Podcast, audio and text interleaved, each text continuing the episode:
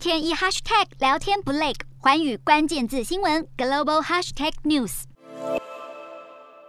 来自乌克兰故乡的老朋友逃出战火，安然抵达柏林，两个人忍不住相拥而泣。前来迎接的民众不忘献上乌克兰国旗配色的花束。谈起逃难过程，民众还是心有余悸。为了迎接来自乌克兰的亲友和难民，柏林中央车站被志工和物资挤爆，甚至有民众自制告示牌，用英文、乌克兰文，甚至是俄文，表示自己家中有多少空房间可以提供住宿。然而镜头转向收容人数最多的波兰，有医护人员表示，不少乌克兰难民健康开始出现状况，终于有行军床和毯子可以休息一下。但是在寒冬中长途跋涉的劳累，担忧家乡亲友，还有局势的动荡不安，都让设立在波兰边境的临时难民营气氛一片低迷。有餐车前来助阵，抚慰人心。烤好的香肠滋滋作响，叫人食指大动。泽西和莫妮卡原本在华沙经营餐车，没想到他们在网络上发起的活动大受回响，募得的金额更足以提供超过一千份的香肠堡，希望能够透过美食来传递温暖。